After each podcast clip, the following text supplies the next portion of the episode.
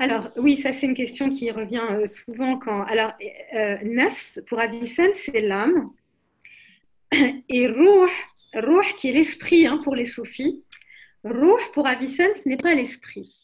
Ruh, pour Avicenne, c'est ce qui traduit le mot grec pneuma.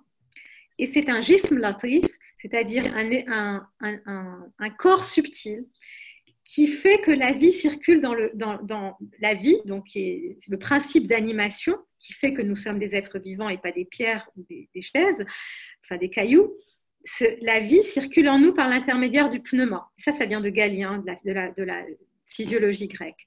Et c'est ce que les philosophes traduisent par ruh. Enfin, dans, le vocabulaire technique philosophique, le ruh, c'est le pneuma.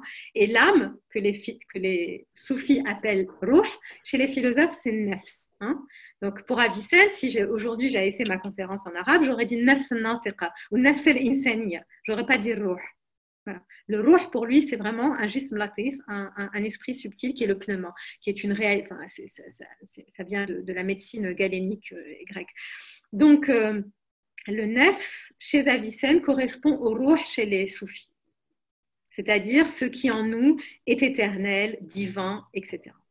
Mais quand on lit les philosophes, il faut faire très attention. Si on voit rouh, si on voit le rouh dans la cavité du cerveau, on se dit oh mon Dieu quelle horreur non, mais il s'agit du pneuma, il ne s'agit pas du rouh comme entité divine, euh, immortelle et, spirituelle.